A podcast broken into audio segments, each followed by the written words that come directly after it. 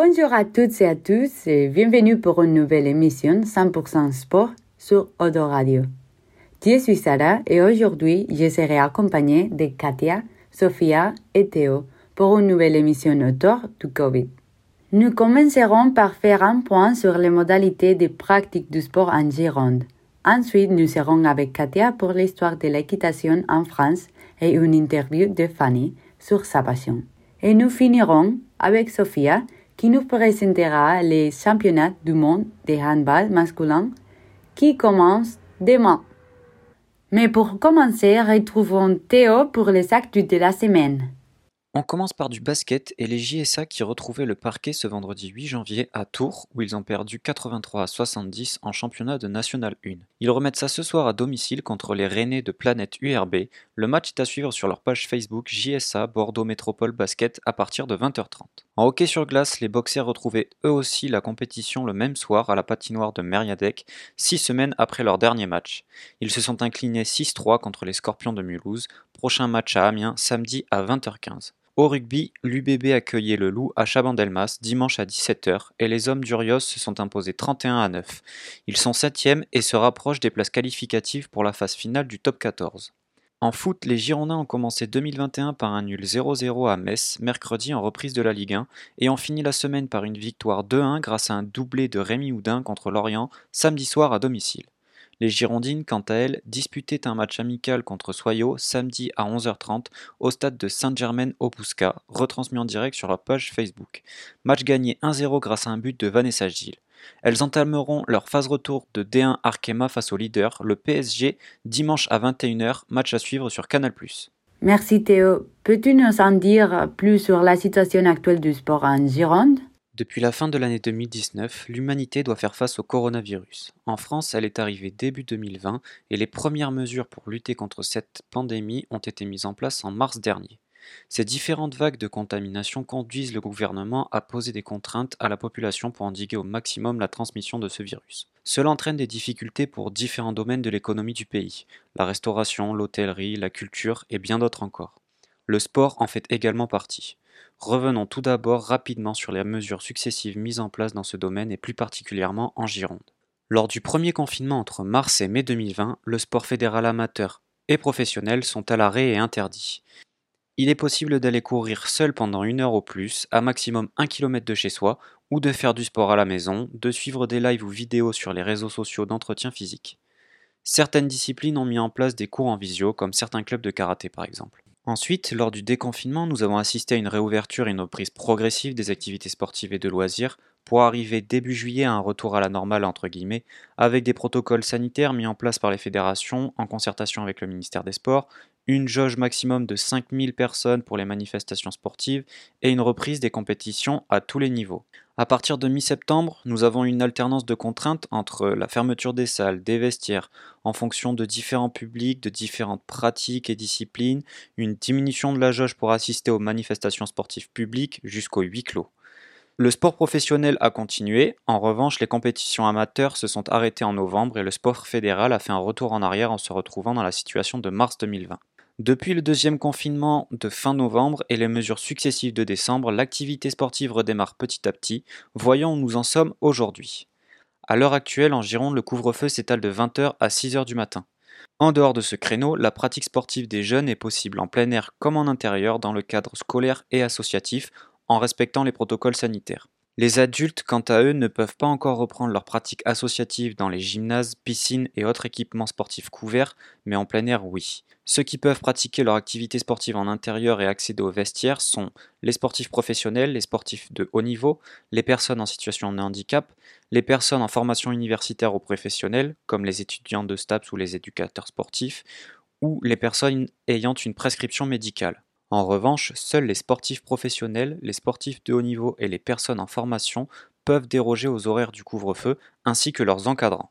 Les salles de sport privées restent fermées, mais les structures proposant du loisir sportif en intérieur, comme par exemple les salles d'escalade, peuvent ouvrir uniquement en accueillant des mineurs ou les publics prioritaires évoqués avant et toujours en respectant le protocole sanitaire.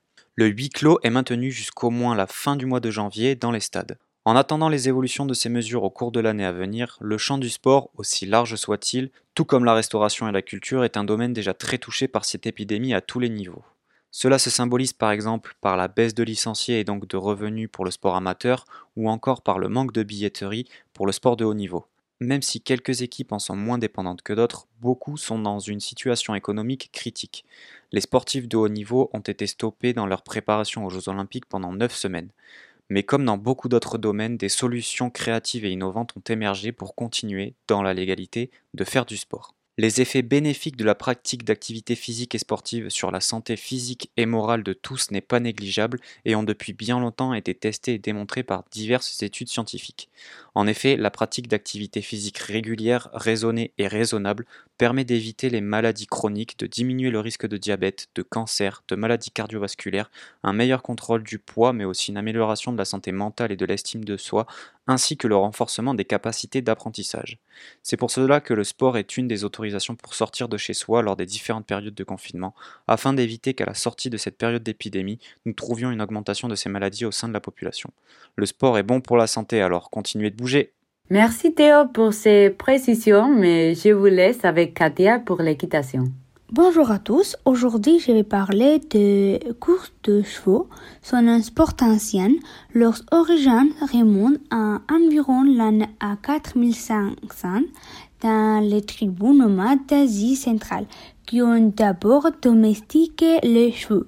L'équitation a depuis évolué en tant que sport de roi. Dans l'état moderne, les courses de chevaux sont l'une des rares formes de jeu qui soit légal dans le monde entier. Le début de l'histoire de courses de chevaux en France reste flou. Les premières courses ont lieu à partir de 1669 dans le plan de la périphérie parisienne, à la campagne, notamment au bois de Boulogne et la plaine d'Achères. Dans une publication de Tours en 1853, École Chaput exposait les nombreuses motivations qui conduiraient à la pratique de la course hippique. Un enthousiasme pour la chasse, des défis sportifs et des événements sociaux. À partir de 1776, le déplacement de la cour dans divers châteaux de la périphérie parisienne sont également essentiels au développement de sites comme Fontainebleau ou Couret-le-Comte d'Artois. En région parisienne, la grande évolution de l'histoire de course hippique fut euh, durant la Restauration. En effet, Louis XVIII réglemente les euh, et de nombreuses institutions furent euh, créées pour élèves de chevaux euh, pour cinq. Charles X poursuivit ces mesures et créa en 1826 la Société des amateurs de course, composée de sportifs qui se rassemblaient autour de Montmartre, du Champ de Mars ou du Bois de Boulogne avec des tribunes amovibles. Un chapeau rapporte que depuis euh, les dernières années de la Restauration jusqu'en 1833 à 1000 ou 1100 propriétaires de chevaux couraient dans les différents hippodromes de France. Et maintenant, je peux poser quelques questions à mon ami Fanny. Bonjour Fanny, tout d'abord merci d'avoir accepté de répondre à mes questions aujourd'hui. Et première question, peux-tu me dire ce que signifie avoir une relation avec le cheveu et comment tu la préserves? Bonjour Katia. D'abord, il faut comprendre que le cheval a ses propres émotions et que du coup, on va tout faire pour qu'il soit le plus serein possible. Et pour ça, il n'y a pas de secret. Avec le temps, on crée un lien de confiance et de respect mutuel. C'est là qu'on va pouvoir créer vraiment une relation avec son cheval. Et pour le préserver, bah, il n'y a rien de bien compliqué. Il suffit de simplement continuer de l'écouter et de répondre à ses besoins.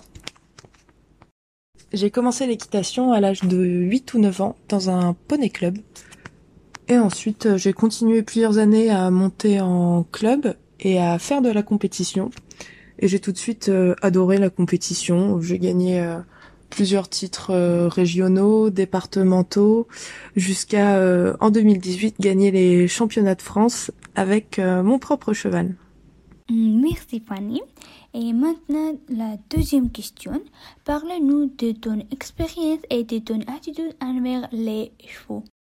En termes d'attitude avec les chevaux, je dirais qu'il faut être euh, le, le plus bienveillant possible. Les respecter et vraiment euh, y aller dans la douceur, leur prendre le temps de, de leur expliquer des choses et, et voir que au final ils sont pas bêtes et que mieux on s'occupe d'eux et mieux ils nous le rendront. La troisième question, as-tu participé à des courses de chevaux et quel est selon tous les principales ici? J'ai jamais participé à de courses de chevaux parce que moi je fais plutôt de la monte euh, classique comme on dit. Mais euh, je pense que ce serait une super expérience et que ça doit être vraiment des, des sensations géniales. Et si je compare à, à tout, toute activité équestre, je pense que le principal dans, dans une course, c'est la préparation avant, l'entraînement en amont. La quatrième question, quel cheval est bon pour les courses de chevaux? Un bon cheval de course, ça va dépendre de la spécialité de sa course déjà. Si c'est des courses de trot ou si c'est des courses de galop. Donc pour les courses de trot, je dirais que la meilleure race c'est le trotteur français et pour les courses de galop, le pur sang. Et maintenant, euh, Penses-tu qu'il y a euh, beaucoup d'activités euh, physiques lorsqu'un cheval participe à des courses de chevaux? Et aussi, est-ce que c'est difficile et stressant pour eux? Pour moi, l'activité physique est pas négligeable lors d'une course. Ça se compare à, à nous si on courait un 100 mètres. C'est aussi pour ça que on s'entraîne avant pour pouvoir être le plus performant possible euh, lors de la course. Au final, les chevaux, c'est vraiment des athlètes. Je pense que le niveau de difficulté est pas très élevé au vu de l'entraînement que le cheval aura eu avant. Le, la course qu'il fera sera adaptée à, à ses capacités et à l'entraînement qu'il a eu en amont. Et pour le côté stressant, je dirais que ça dépend vraiment de, de chaque cheval. Que c'est un peu comme les humains, on a tous notre euh, notre façon de gérer le stress et puis notre euh, notre habitude à être stressé ou pas d'une manière générale. Mais je pense pas qu'ils soient si stressés que ça les chevaux euh, pendant une course. À mon avis, au contraire, ils ils sont plutôt excités et je pense qu'ils ont l'envie de gagner. Merci beaucoup pour tes réponses, Fanny.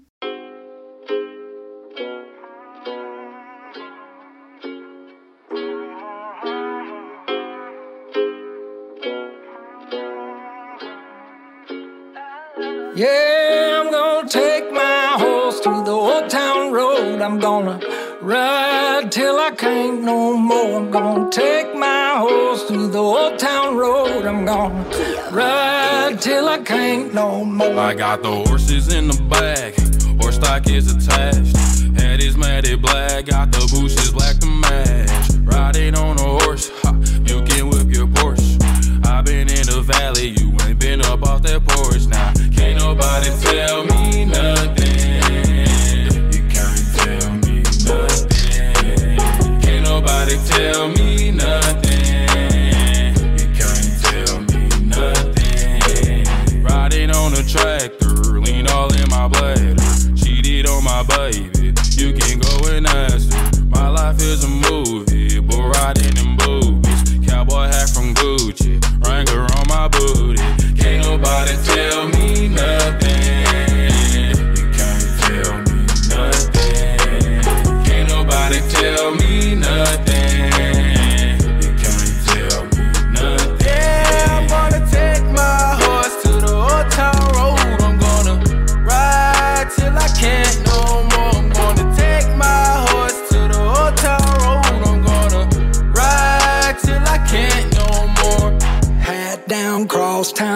Living like a rock star. Spend a lot of money on my brand new guitar. Baby's got a habit, diamond rings, and Fendi sports bras. Riding down Rodeo in my Maserati sports car. Got no stress, I've been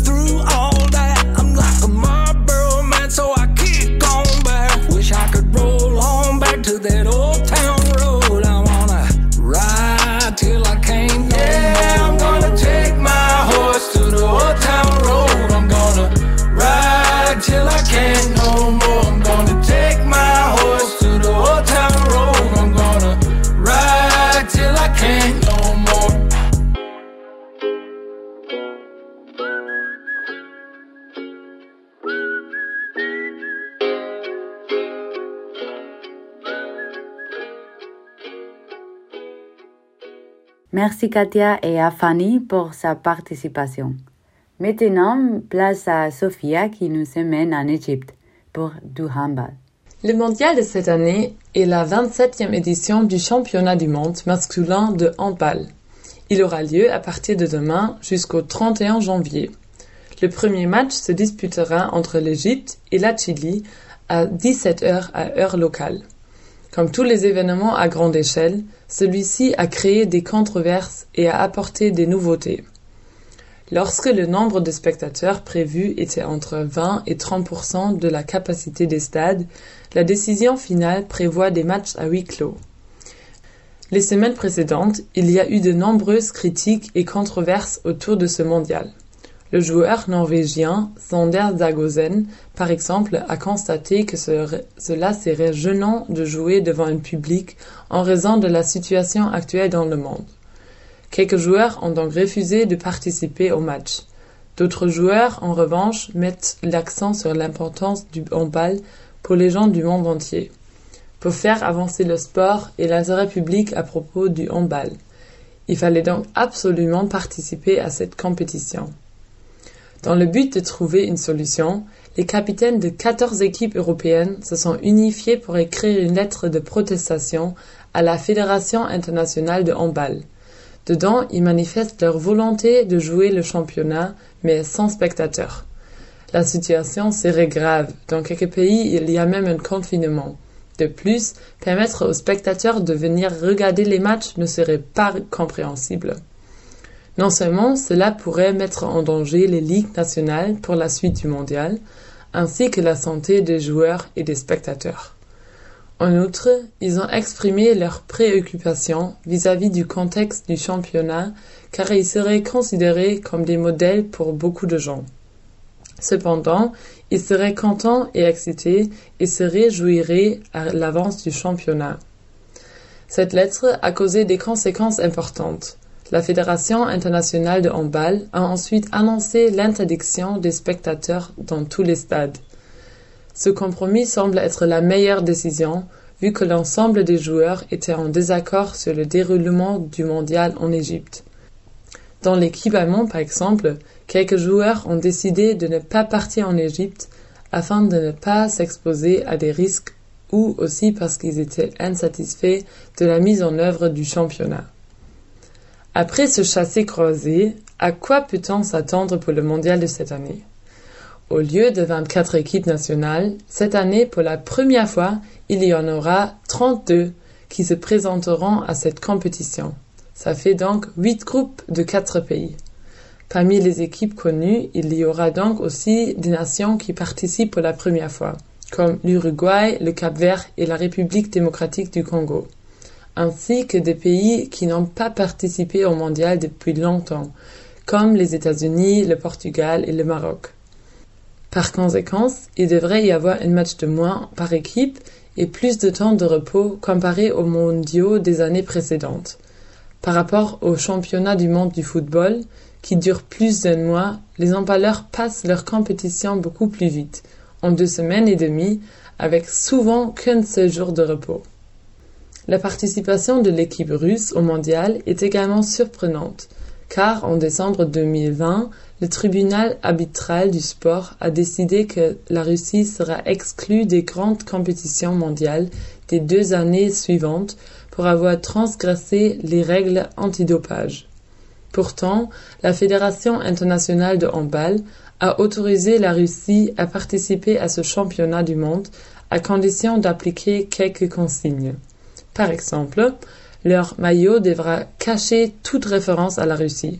En plus, le terme russe devra être remplacé par athlète neutre. La France, quant à elle, sera cette année dans le groupe E avec la Norvège, l'Autriche et les États-Unis. On s'attend à ce que le match entre la Norvège et la France soit très captivant, comme les deux équipes sont traditionnellement fortes.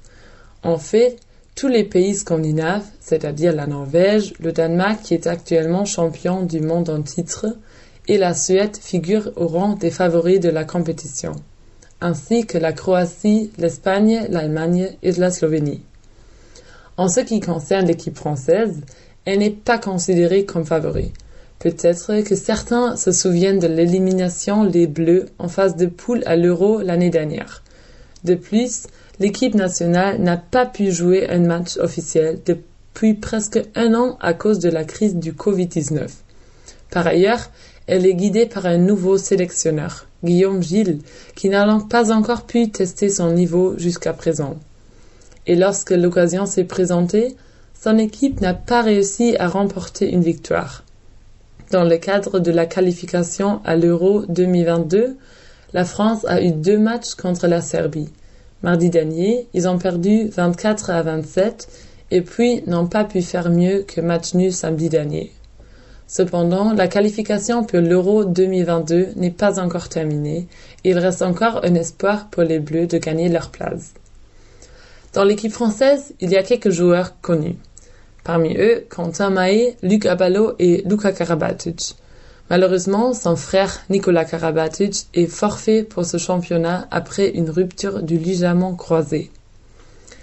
Les matchs vont être diffusés par Bein Sport. Le premier tour commencera jeudi 14 janvier à 21h30 avec la France contre la Norvège.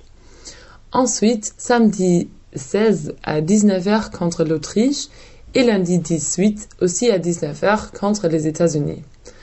Le groupe TF1 a également annoncé la diffusion du match contre l'Autriche, de même que tous les matchs suivants en cas de qualification de l'équipe française.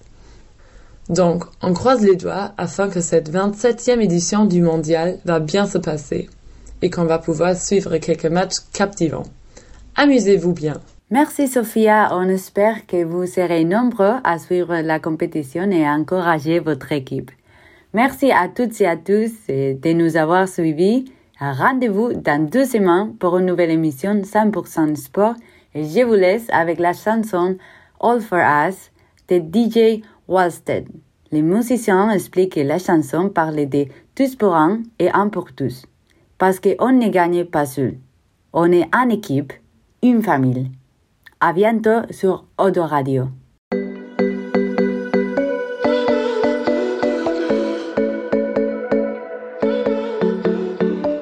Time, let's come together. While we're risking it all, only losers will fall.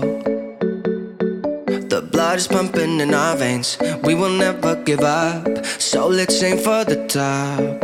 I will see you on the other side, where adrenaline will take us high. And let's fight until the bells ring out. Cause we're in this together, you and I. Always and forever, side by side. I promise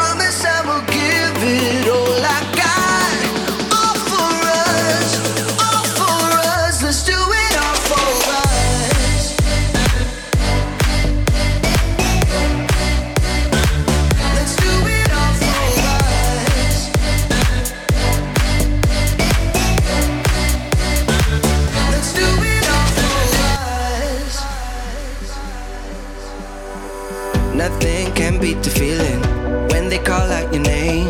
Don't need fortune and fame. So enjoy every moment, every minute you get,